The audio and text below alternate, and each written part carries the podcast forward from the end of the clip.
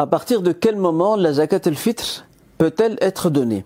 Il faut savoir que la zakat al-fitr a deux moments essentiels. Il y a un moment que l'on dénomme et qualifie de moment obligatoire, waqt wujub, c'est à partir de la veille du jour de la fête, jusqu'avant la prière de la fête. Donc la veille du jour de la fête, lorsqu'on apprend le soir que le lendemain ce sera la fête de l'Eid, nous entrons dans le moment obligatoire pour donner la zakat al-fitr. Et ce moment obligatoire, waqtul wujub, s'interrompt et prend fin avec l'après de l'Eid. Nous avons jusqu'avant l'après de l'Eid pour pouvoir euh, s'acquitter de zakat al-fitr. Ça c'est le moment, on va dire, le moment obligatoire.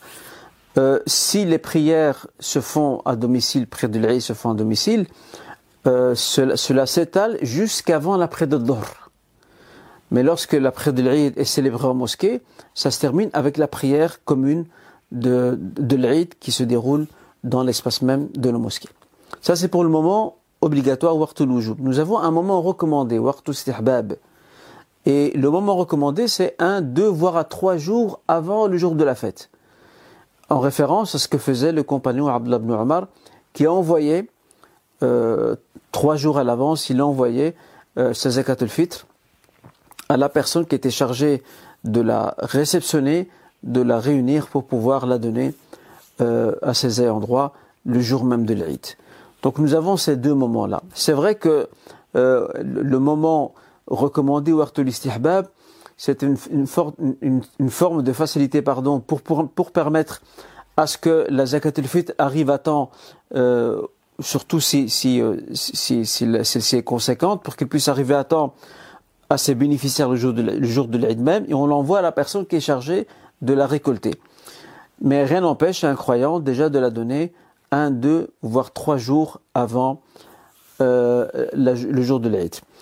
Il y a un autre moment qui a également été indiqué parmi euh, certains contemporains, dont le cheikh euh, Al-Qardawi, c'est de la donner à partir de la, première quinzaine, une fois que la première quinzaine de Ramadan s'est écoulée.